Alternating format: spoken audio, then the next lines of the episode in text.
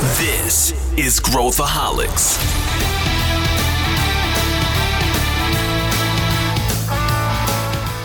Olá, aqui é Pedro Van Gertner, sou o CEO da ACE e esse é Growthaholics, o podcast para quem adora inovação e empreendedorismo.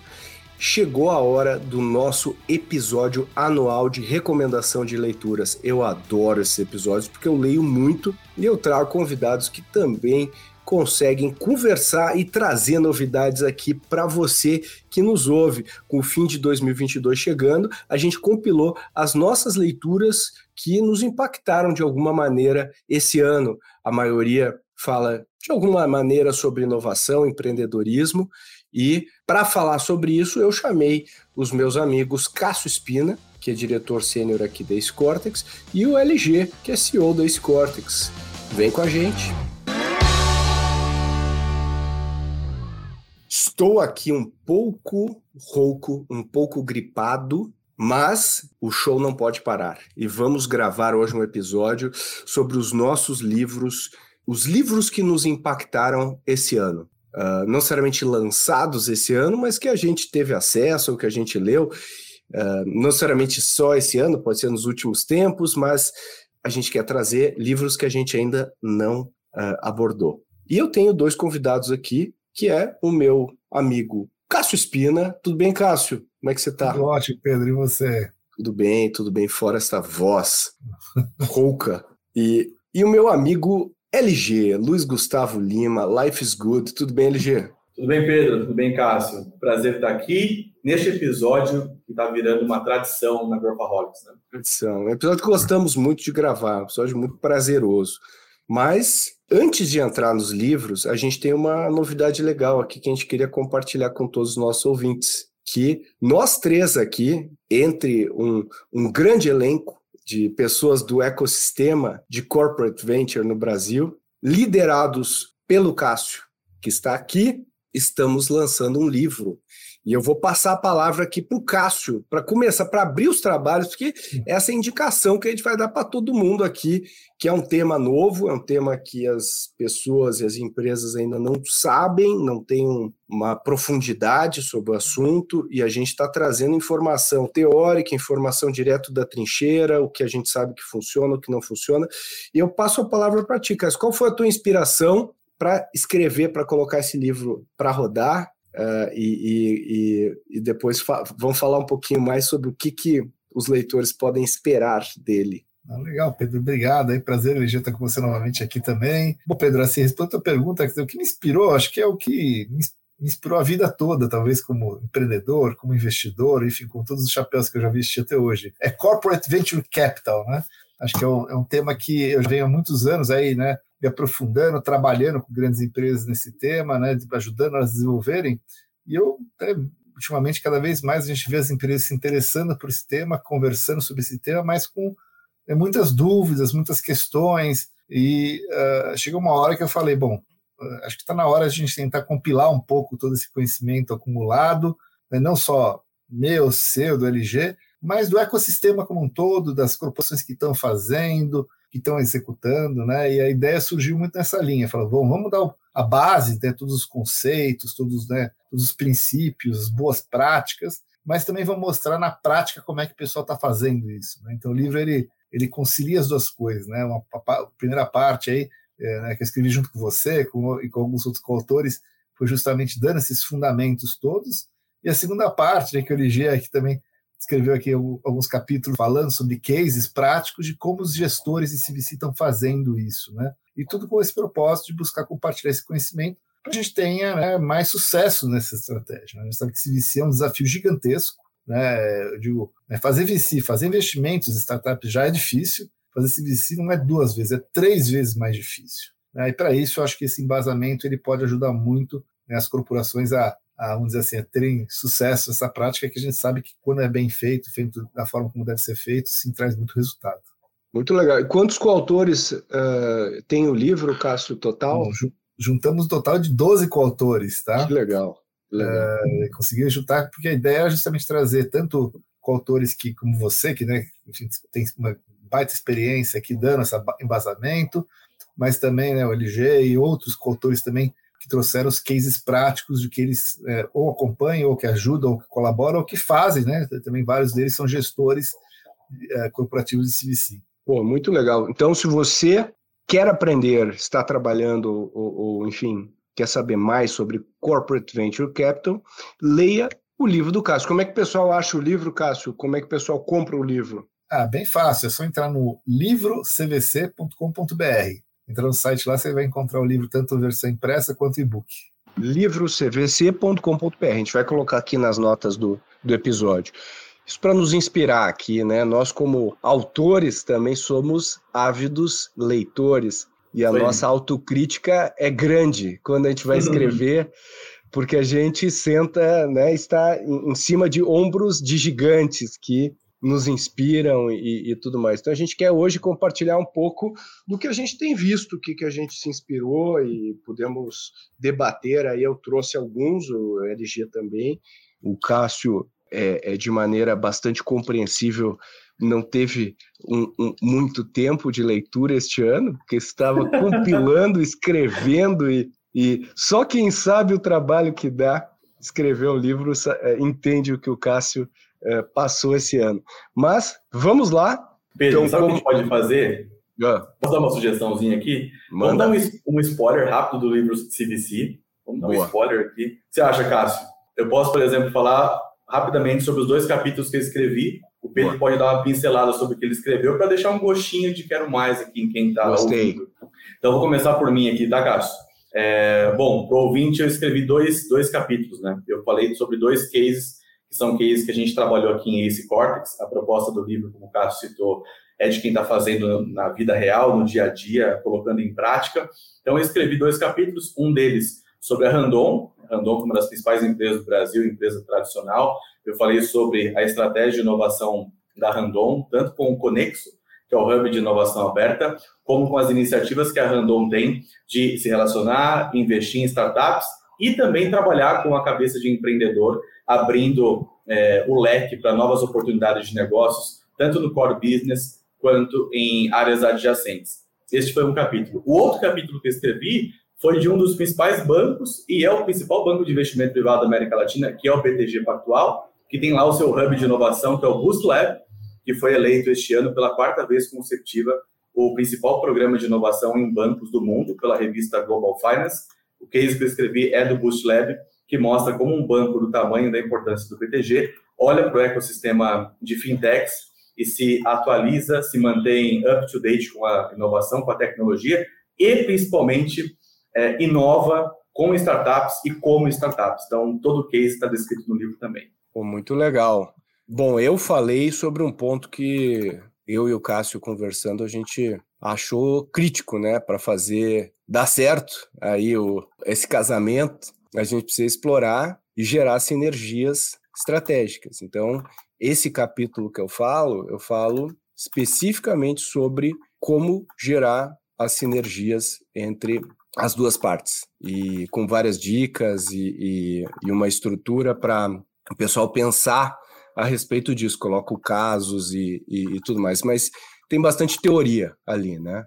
Bacana. Bom, eu escrevi, como falei, toda a parte, além, né, fora essa a parte do embasamento, começa contando um pouco da, da história do CDC, né? Eu digo sempre assim, né? A gente fala muito no nosso ecossistema de falhar, que temos que ter tolerância à falha. Eu falo sim, com certeza, mas né, não errar aquilo que já foi, né, os erros que já foram cometidos. Vamos repetir erros, né, gente?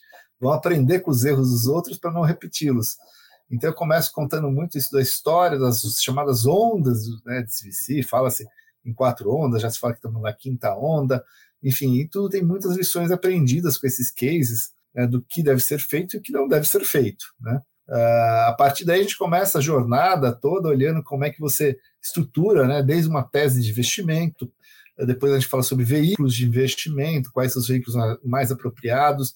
Importante quebrar dogmas, né? Existem muitos dogmas muitas vezes, elas têm que ser desse jeito. E eu deixo claro, não, não tem que ser desse jeito, tem que ser do jeito que vai ser adequado à sua corporação. A gente sabe que cada corporação é única, cada empresa é única, então não dá para querer seguir uma fórmula única. Claro, tem boas práticas, tem aprendizados, sim, mas deve-se pensar muito cada caso a caso, né?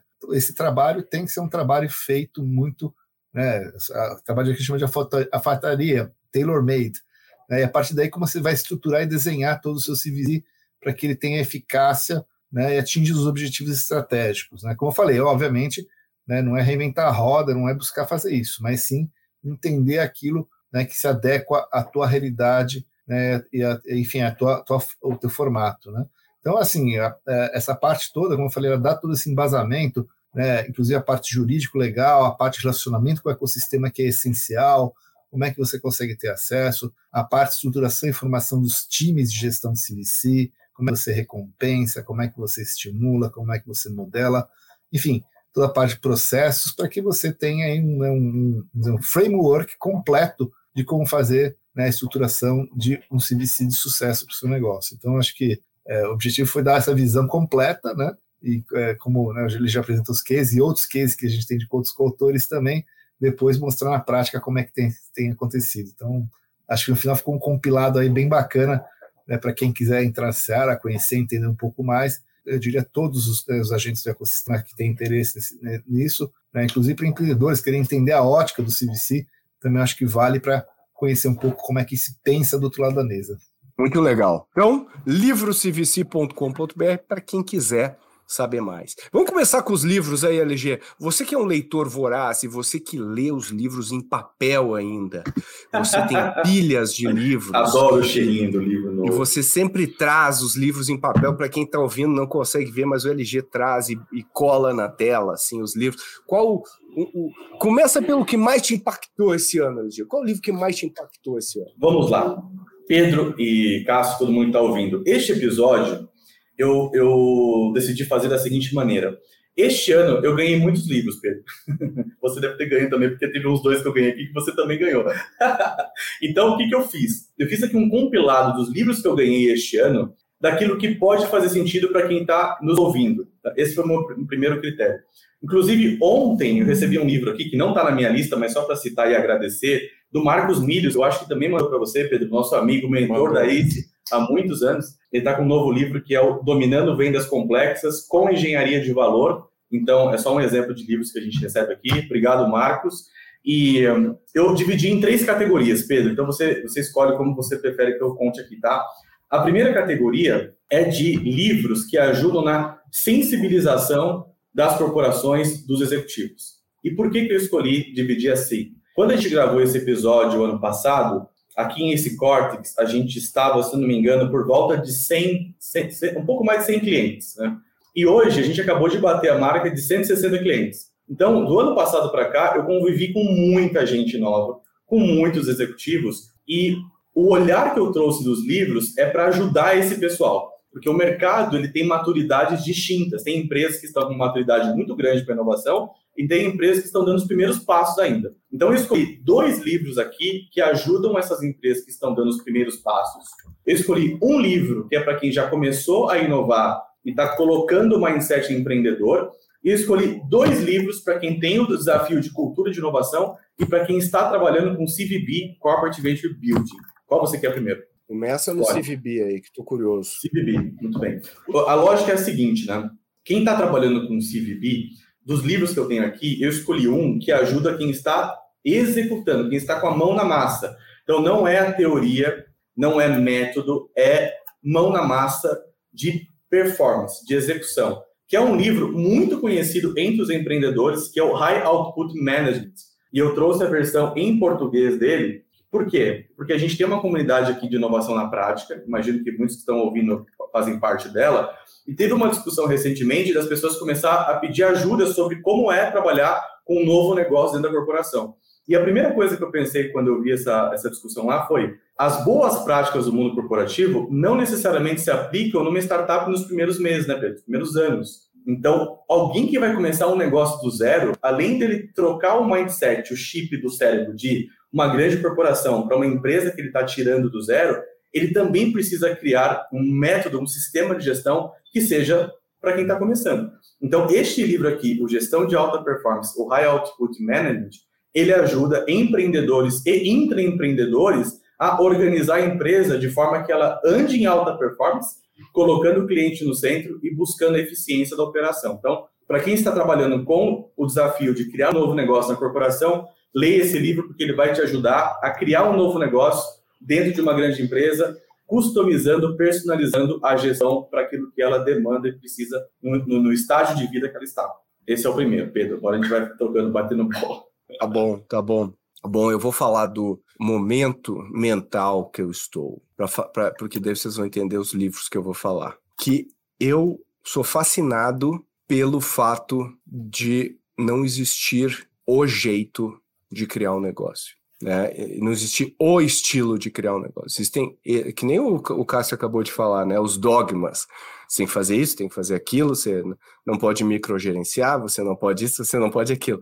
E eu acho que isso atrapalha mais do que ajuda. Então, eu entrei num caminho de. Uh, eu já há muitos anos eu, eu, eu faço isso, a LG sabe bem, mas eu entrei num caminho de biografias de empreendedores que me fascinam. E a, uma delas que, que eu fiquei encantado, não necessariamente pelo estilo uh, que a gente tem que emular, mas como é um cara diferente e conseguiu criar um negócio de tanto valor, que é a biografia do Ted Turner. Ted Turner, que é o fundador, criador da CNN, uh, e é um dos grandes empreendedores aí americanos, né? Depois casou com a Jane Fonda, e depois tem umas histórias engraçadas, veleja, né? Um velejador famoso aí, também ganhou vários campeonatos. E ele é completamente insano na forma como ele toca, ele sobe na mesa, grita, e, e ele criou um verdadeiro império de mídia apostando no que ele acreditava e, e muito na relação com as pessoas. E, e eu acho que, que tem muitas lições interessantes aí. Né? Eu acho que esse foi um que me chamou muita atenção, a biografia do Ted Turner, que chama Call Me Ted. Eu acho que não tem em português. Desculpa, hoje eu tenho quase todos os livros em inglês, é uma pena. Mas chama Call Me Ted, eu acho que vale a pena quem quiser dar uma olhada.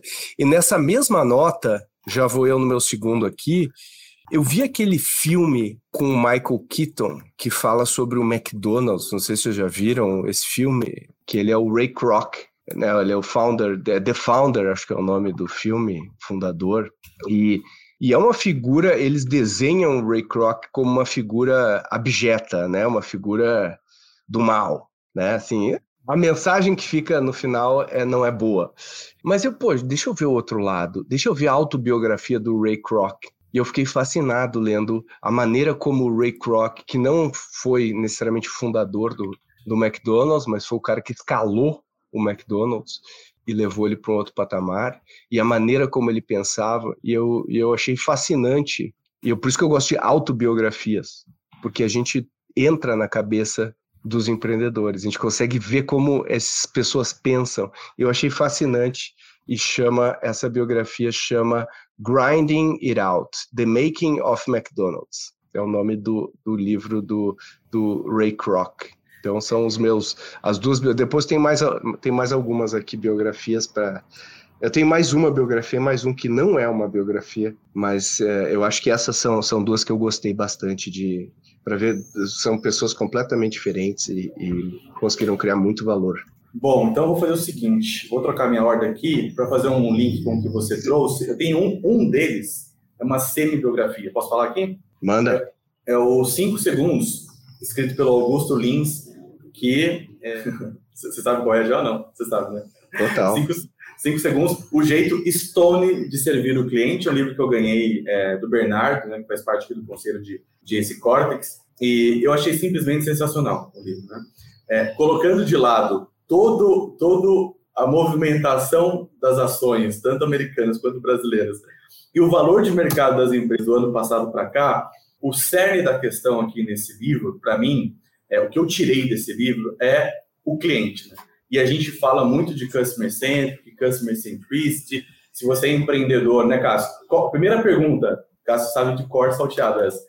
Primeira pergunta, qual problema você resolve, meu querido, minha querida? Qual é o problema que você resolve? E o Augusto, ele foi um executivo de, de, do mundo corporativo tradicional, de banco tradicional, e ele comenta no livro que quando ele chegou na Stone, encontrou aquele monte de moleque de bermuda, ele, ele estranhou bastante a forma que eles estavam tocando um negócio, mas ele se apaixonou pelo propósito, pelo potencial, pelo tamanho da oportunidade e o potencial que aquele negócio tinha, e ele encarou o desafio de fazer parte do time da Stone, e de lá para cá a Estônia cresceu muito, tem N desafios ainda para o negócio se estabelecer grande, continuar seu ritmo de crescimento, mas basicamente o livro trata de cultura de inovação, de cultura de uma empresa que nasce para desafiar o incumbent, né, o incumbent, as empresas grandes detentoras daquele mercado, fala um pouco sobre o contexto mercadológico e regulatório também que proporcionou uma revolução das fintechs no Brasil, e ele fala muito do espírito empreendedor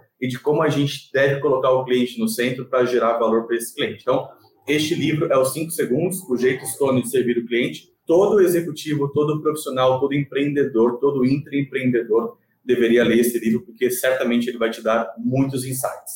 E um outro aqui. Não, é só, só antes, antes de entrar no outro, eu gosto muito dessa história dos 5 segundos, porque eles tiveram que mudar todos os processos tradicionais de como eu atendo em escala clientes com base numa premissa. Perfeito. E eu achei muito legal construir, e eu acho que muitas startups poderiam aprender traçando primeiro as premissas do que, qual a mágica que você quer fazer para depois desenhar. E, e, se você for ver nas primeiras fases da Stone, assim como nas primeiras fases do Nubank, a gente não tinha uma diferenciação tecnológica relevante que pudesse justificar, né, aquelas comentários de banca de pitch, né, Cássio, qual a sua diferenciação tecnológica e tal. Os caras não tinham, eles construíram, mas eles partiram de premissas, né, os dois foram, uh, partiram de premissas do atendimento e foram dali para frente, né, eu achei super interessante. Bom, inclusive, é, é, é, bom até reforçar que cinco, o nome 5 segundos é porque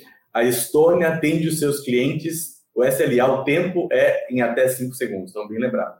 Fala, Cássio. Acho, acho, não, eu queria reforçar esse ponto que acho que é super relevante, né? Toda vez que eu falo de essa questão de inovação, né? Empreendedor às vezes é muito apegado à ideia, dizendo, ah, tem que ter uma ideia genial, uma inovação fantástica, né? Esses exemplos são ótimos porque mostra justamente isso, que precisa, são coisas às vezes simples, né? Caso no Nubank, eu falo, o que o Nubank é? Um, é? Originalmente, pelo menos, é um cartão de crédito, né? Pô, que os caras revolucionaram esse mercado? simples, eles enxergaram a grande dor que os clientes tinham, que era justamente a experiência que se tinha, né? a experiência de obter é, a história que é, eles contam justamente né, a história do fundador, a, a dificuldade que ele teve para abrir uma conta, para obter um cartão de crédito aqui no Brasil, né, e vendo quanto que a dor disso, a Estônia é a mesma coisa, né, é, vendo a dor que existia quando você tinha que ligar para resolver um problema, passar por né, 300 horas, não sei quanto tempo de espera para falar com a atendente, para a ligação cair, para ser transferido, para não resolver o seu problema. Então, você vê como coisas simples às vezes, mas que estão direcionadas à dor do. Então, eu acho que isso é, é, é super bacana. Né? O livro que eu queria indicar para todo mundo também, que eu acho que vale muito a pena a leitura, ainda mais né, do que a gente está. Né, quando a gente fala muito de inovação, enfim, tudo mais, que eu gostei muito, não é nem um livro tão novo, chama Criatividade S.A. Não sei se vocês já leram. Vocês já leram esse livro? Creative. Opa, a história da Pixar. Muito Exatamente, legal. né? E o que eu acho muito bacana é como eles conseguem criar equipes, né? No caso a Pixar, né? A base, a base dele está na criatividade, mas criar isso de uma forma que vire uma máquina né, de criatividade, né? Então, então é, que parece ser dicotômico, né? Muita gente acha que criatividade, tudo que é, é uma coisa só inspiracional. E não, existe metodologia, existe processo para você fazer isso, para estimular esses times e conseguir extrair o máximo dos times né, para conseguir desenvolver coisas realmente inovadoras. Então, a minha dica, agora, lembrei agora e deixo para todo mundo, é, é dar, quem não leu ainda, dá uma lida nesse livro, que vale a pena para quem está envolvido nessa, nesse nosso mundo aí de inovação. Muito inspirador Muito. esse livro. Agora eu vou te falar o seguinte: sem combinar, você levantou uma bola para eu cortar aqui maravilhosa. Porque o, o, o livro que eu ia complementar nessa categoria, ele é o DNA do inovador, que um dos autores é o, é o Clayton Christensen com sei se o Pedro lembra, é o Jeff Dyer e o Hal Degerson. É, eu não tenho certeza se eu já falei desse livro aqui, mas eu vou contextualizar porque o Cássio ele abordou exatamente o tema que eu quero abordar para indicar esse livro, que é o seguinte: muitos dos nossos clientes, é, especialmente executivos, diretores, VPs e até CEOs, eles foram treinados, educados e cresceram na carreira tendo o DNA do executivo, da gestão tradicional, do core business. E a gente, quando fala de inovação, não necessariamente a gente fala de produto, lá de P&D, de desenvolver uma nova molécula, matéria-prima. A gente está falando de inovação em negócio, a gente está falando de ambidestria, a gente está falando de oportunidades adjacentes, a gente está falando de inovar com e como startups. E a proposta desse livro do DNA Inovador é reprogramar o DNA para ser mais criativo. Inclusive, ele fala como que você desenvolve, é, descobre e evolui de um gestor para um inovador. Então, pela minha experiência aqui do ano passado para cá, muitas empresas, muito, muitos profissionais estão com esse desafio pessoal em suas carreiras. Então, minha sugestão aqui é leia o DNA do inovador, porque basicamente você vai aprender este racional aqui, ó. Primeiro, ele separa coragem para inovar em dois olhares: o desafiar o status quo e o segundo, o arriscar. Desafiar o status quo. A gente sabe que é um enorme no mundo corporativo. Quando a gente fala de ambidestria, é core business e é inovação, novos negócios, oportunidades adjacentes. E tomar risco. E é muito difícil a gente tomar risco em um ambiente que não está acostumado ou não tem a perspectiva da inovação de progresso, de experimentação e tudo mais que a gente fala bastante aqui no, no podcast e nos nossos conteúdos. A segunda esfera é quando ele entra nas competências comportamentais para você mudar essa visão de gestor para inovador. Então ele fala da importância de você aprender a questionar, a importância de você aprender a, observar, a importância de você desenvolver um networking estratégico internamente, mas também externamente, e a importância, e no nosso caso aqui, uma bandeira que a gente levanta há alguns anos já, da experimentação, de realizar experimentos. Né? Inclusive, o livro do Pedro, Inovação Radical, Os Princípios da Inovação Radical, fala bastante sobre isso também. E ele finaliza com o pensamento associativo, que se a gente recorrer aqui ao Steve Jobs, era o connecting the dots, né? Outra coisa que o Steve Jobs falava muito é as pessoas mais inteligentes e mais criativas e mais inovadoras do mundo são aquelas que conseguem fazer o zoom out, ou seja, sair da visão de árvore e ir para a visão da floresta e conectar os pontos. Então, certamente, se você está nesse lugar hoje de se desenvolver como um profissional mais inovador, mais empreendedor, este livro vai te ajudar. Muito legal. Do nosso Bacana. querido falecido Clayton Christensen, né? O maior autor aí de inovação, talvez só atrás do Peter Drucker, né? Que foi o precursor aí desse tema. E tem muita coisa legal para aprender. E é bem mais difícil do que parece pensar de maneira inovadora. É bem mais difícil do que parece, porque a gente é muito preso, né? A gente fica numa. É como se estivesse em cativeiro. É, é, cognitivo, é um sistema cognitivo. É, é a, a, a gente está em cativeiro. E, é e não adianta só abrir a, a, a, a portinha da, da jaula. A gente não vai sair. A gente não sai. A gente é. quer ser alimentado, a gente ainda. E é muito difícil. É muito difícil. Bom, eu tenho um aqui que eu, que eu achei só para pegar estilos diferentes de liderança. Eu fiquei também fascinado com a, com a história e não consegui largar. É a, essa última biografia do Michael Dell, que se chama Play Nice But Win. Né? Então, assim, seja do bem, mas vence. Né? E eu fiquei fascinado com o Michael Dell, porque a gente olha a Dell e fala, ah, Dell tá, faz computador, é caída e tal, já foi. E quando a gente vê a história da empresa e, e todas as inovações que o Michael Dell fez e a genialidade do ele, menino 17 anos, criando esse negócio, vendendo o computador da faculdade dele, transformou o quarto o dormitório da faculdade numa linha de montagem de computador, né? O, o nível de, de empreendedorismo que, e, e, que esse cara tinha, tem, é incrível. E o cara já bilionário decide recomprar a empresa dele, tornar a empresa privada, muito parecido com o que o Twitter uh, fez agora. Inclusive o Elon Musk se aconselhou com ele, ele, ele procurou o Michael Dell para se aconselhar, porque ele tinha recém passado por isso. Ele conta das batalhas que ele teve uh, com o Carl Icahn, que é um investidor ativista aí, que, e foi horrível, extremamente estressante, é, é, mas é muito legal a forma como ele pensa, a maturidade que ele tem hoje para olhar para trás e, e o impacto que o cara teve. Eu fiquei impressionado e ganhei, reganhei a minha admiração pelo Michael Dell lendo essa biografia. Incrível, e, e, e, eu acho que tem muita inspiração aí para empreendedores, especialmente os empreendedores talvez mais jovens, para ver o que, que ele fazia com 17, 18 anos de idade e mostrar que o cara montava computador aos 17 anos de idade. O cara montava computador em casa, ele era um gênio, né? Que ia altíssimo, e fazia sozinho. É Mas isso há 30 anos atrás, gente, não é hoje. Há 30 entendeu? anos atrás. Tem esse detalhe, tem esse detalhe, tá, gente? Não é hoje, é, é bem diferente. É uma outra. Eu sei que eu lembro, é eu acompanhei a história dele desde o início lá, porque naquela época eu vivia um pouco disso, né? Então é, é, é incrível. Mas acho que eu, eu, gosto muito também, assim, porque é um empreendedor realmente que se revolucionou várias vezes, né? Acho que isso é interessante Muitas. observar, né? Que não, que não precisava, né? Não precisava. Não precisa. O cara, o cara é multibilionário. É, como, como, eu lembro que até um investidor, né, eu lembro que eu falei com ele, ele falou para mim, bom, Cássio, qual que é o teu próximo empreendimento? Porque empreendedor não adianta, empreendedor é, é vício, né? É viciado, né? É vício, é vício. Você tem razão, a gente não consegue parar, a gente quer sempre inventar alguma coisa nova, não é verdade, Pedro É isso aí. É isso aí. E eu acho que essa vontade que o Michael Dell tem e, e todo o estresse que o cara passou assim para tornar a empresa dele uh, pública, botou uma grana pessoal para fazer isso, arriscou. Eu acho incrível. E a Dell hoje é privada e está indo super bem. Então, eu achei bem legal. Super bacana. Adorei. A história de empreendedores nos. Eu falo o seguinte: inspirar é bom porque nutre, deixa o nosso coração mais quentinho, traz novos pensamentos, né, cara? Mas se a gente simplesmente deixar só inspirar, vai ficar só inspirado, né? Tem que executar, né? Tem que fazer, tem que transformar isso é, em realidade. Claro que a gente não, não acerta tudo, não, não, não, conquista tudo que a gente almeja, mas a inspiração tem que servir de combustível para nos para nos é, potencializar, para nos jogar para frente, nos impulsionar, né? Nesse sentido, vou falar os meus dois últimos aqui, Pedro, aí você encerra.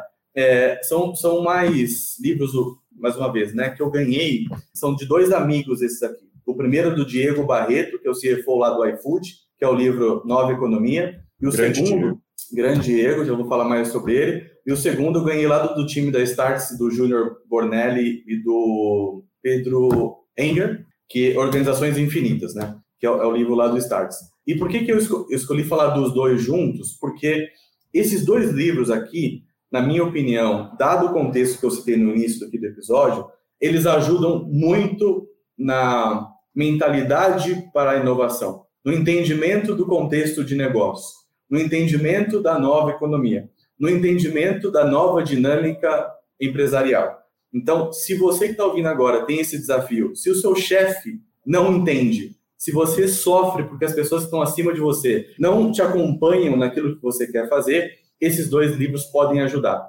porque eles são mais abertos, eles são mais contextuais, eles são mais para sensibilização, baseado em casos reais também baseado em propostas que os autores fazem nos livros. Então, o primeiro deles aqui é o Nova Economia, que é o do Diego Barreto. Esse aqui, para mim, certamente seria o primeiro, porque ele fala de uma, de uma forma bastante organizada sobre a nova economia brasileira, e aí eu tenho, para quem me acompanha aqui em esse corte, tem, tem ouvido eu falar muito sobre.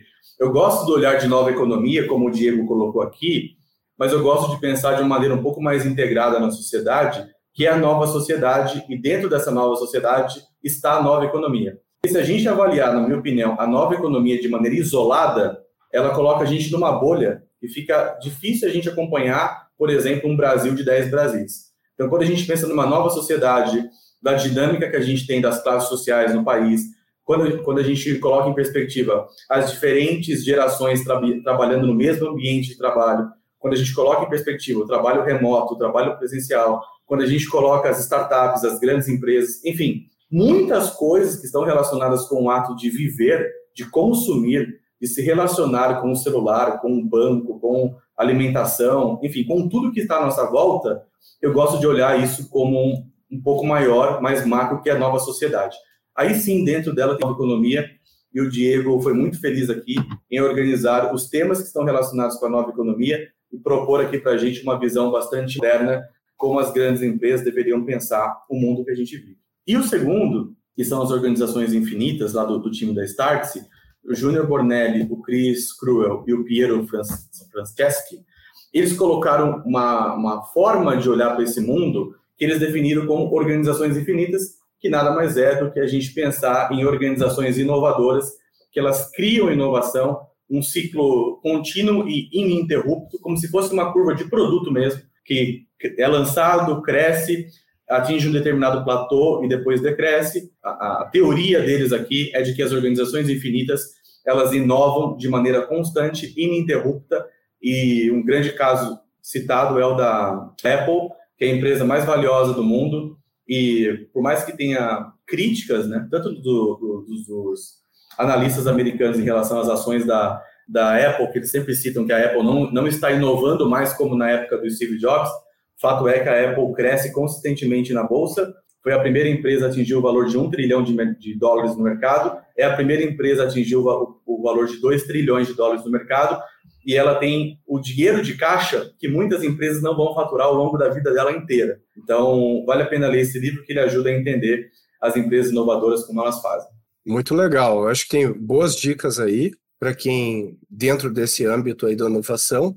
E eu vou dar uma última aqui, minha, que é um livro de um empreendedor também, mas esse não é, ele é um misto de biografia com um manual. Um, um, ele, ele, ele compilou um manual para construir negócios. O nome dele é Tony Fadel e é o cara que começou na Apple, né? Com, fez o, o iPod, depois participou do time do iPhone. Aí ele saiu, montou a, a Nest, aquela empresa dos termostatos, inteligentes e depois foi comprado pelo Google. Então ele conta todo esse processo, mas mais do que isso, ele é um cara que tem uma ele vem de um background de engenharia muito forte. Ele é um é um cara hardcore de criar produto e produto de hardware e tudo mais. Eu achei muito interessante a maneira o, o como ele coloca os pontos ali no livro, a, a capacidade que ele tem de resumir como ele pensa, como como pensar sobre isso.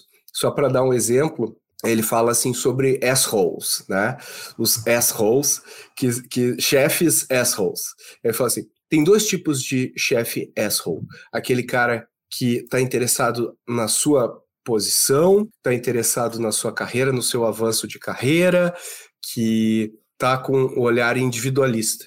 E tem aquele outro asshole que quer fazer melhor, que quer criar um produto melhor, que quer fazer, né, cumprir seu, seu propósito.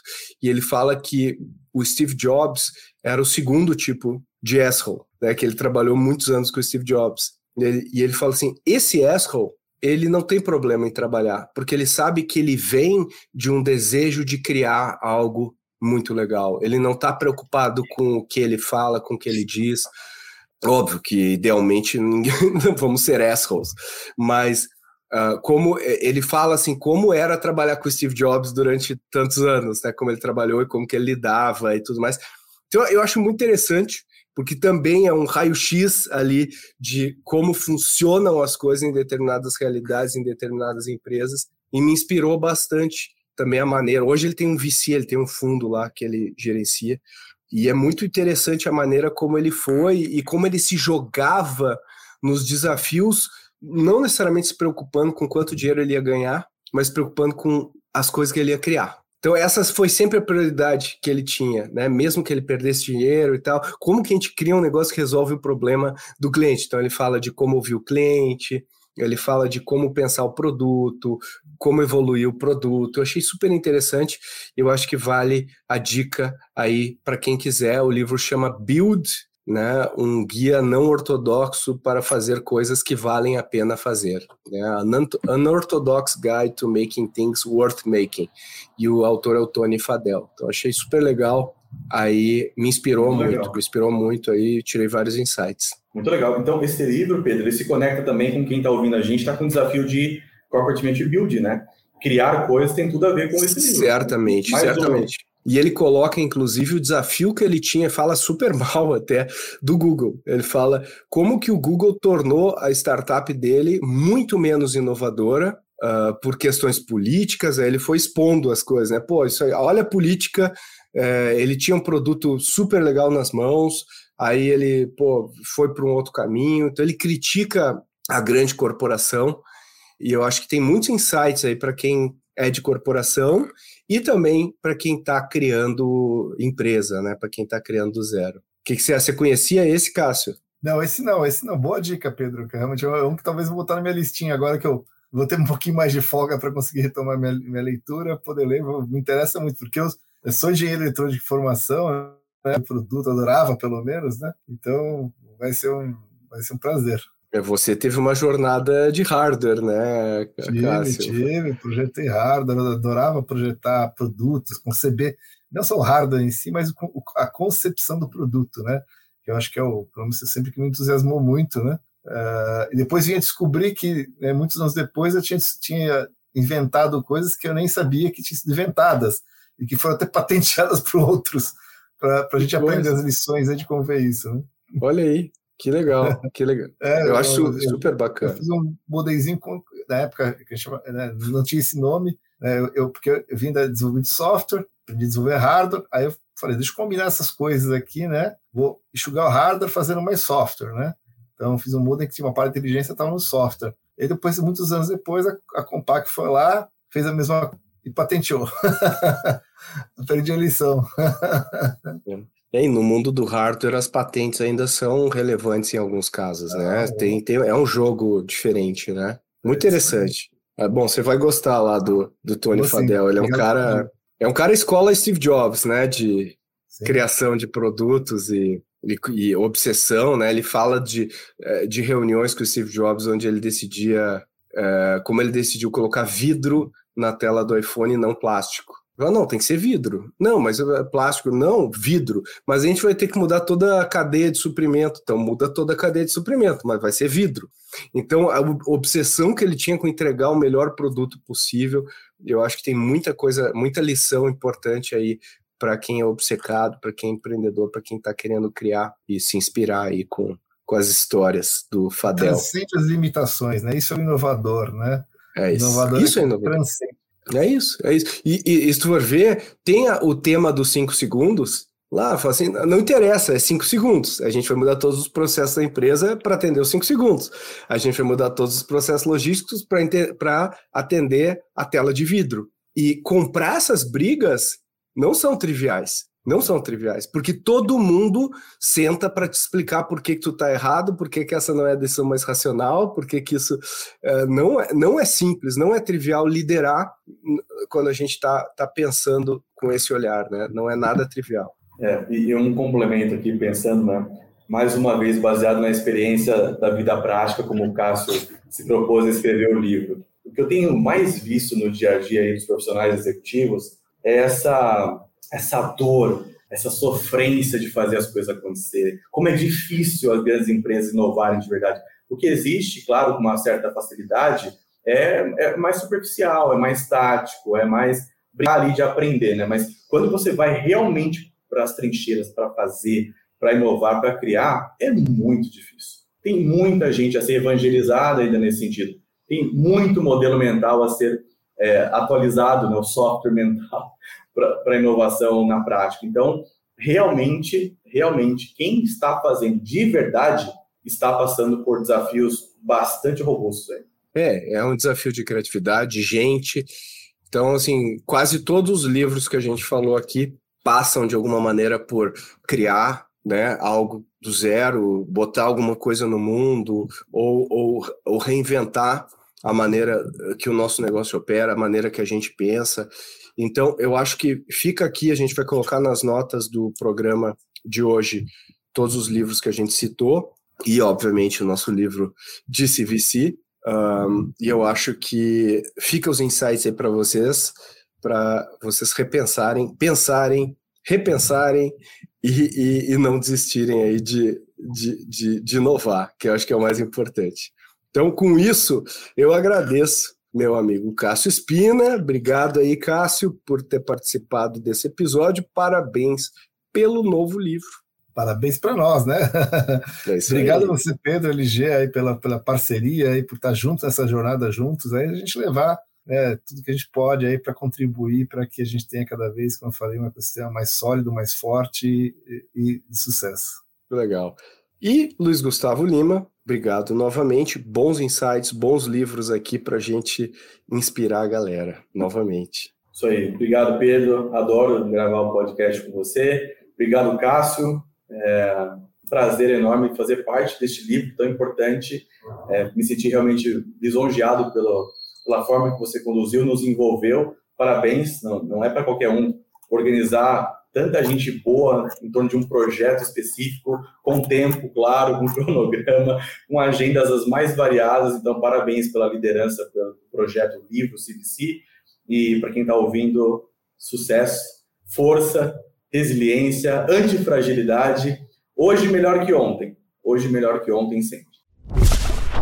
Se você gostou desse episódio, dá uma olhadinha nos outros dois episódios de livros que a gente fez em 93 e o nono, exatamente lá atrás, ah, a gente falou sobre os livros e tem muita coisa legal. Também, se você se interessou em ler o livro sobre CVC, não deixa de acessar livrocvc.com.br para você comprar a sua edição, a sua cópia. Como sempre, se você tem sugestões, até livros que a gente deveria abordar aqui, não deixe de mandar mensagem para a gente, podcast.goace.vc. A gente promete que lê todas as suas mensagens com muito carinho. E mensagem final aqui, eu agradeço a você que torna o Growthaholics um dos 100 podcasts mais ouvidos do Brasil. Exatamente, você que ajuda a gente a ter mais exposição e conseguir levar o nosso conteúdo para mais e mais pessoas. Então, por favor, se você tiver 30 segundos, compartilhe esse episódio, seja nas suas mídias sociais, seja para um amigo, para uma amiga que poderia se beneficiar desse conteúdo. E a gente se vê na próxima.